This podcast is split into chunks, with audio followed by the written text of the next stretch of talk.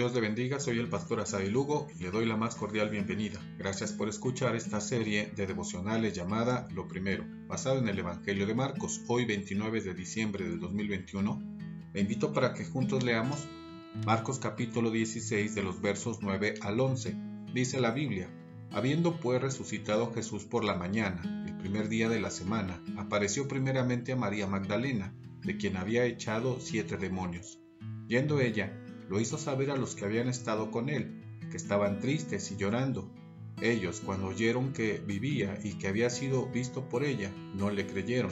Reina Valera 60.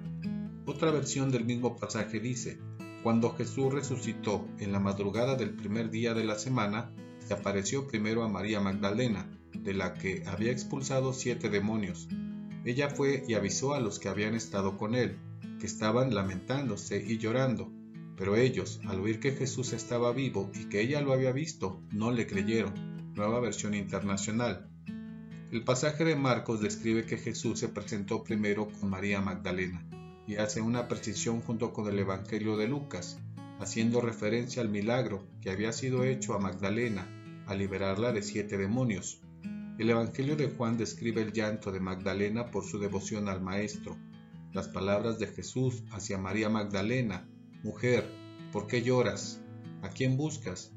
Jesús le llama por su nombre, María. Este es un gran honor porque ella reconoce a Jesús inmediatamente al escuchar su nombre. María Magdalena le responde al Señor Jesús con la palabra Rabboni, que quiere decir maestro. Jesús le dice que vaya a anunciar lo que ha visto con el grupo. Magdalena comparte que ha visto al Señor con los apóstoles que Jesús ha resucitado. Los apóstoles estaban pasando por un momento de luto y no creyeron las palabras de Magdalena. Jesús había anunciado su muerte y su resurrección. ¿Cuáles son las enseñanzas para nosotros en este día? La tumba está vacía porque el Señor resucitó. Una mujer tuvo el privilegio de ser la primera en presentarse, Jesús, María Magdalena, la que había sido sanada de los siete demonios se había convertido en un discípulo de Jesús. Magdalena representa nuestra fragilidad, nuestra tremenda necesidad de Dios. Es el testimonio de una vida rendida a Cristo, un cambio de 180 grados ante el temor, la incertidumbre, el llanto, lo que seguirá después en la vida.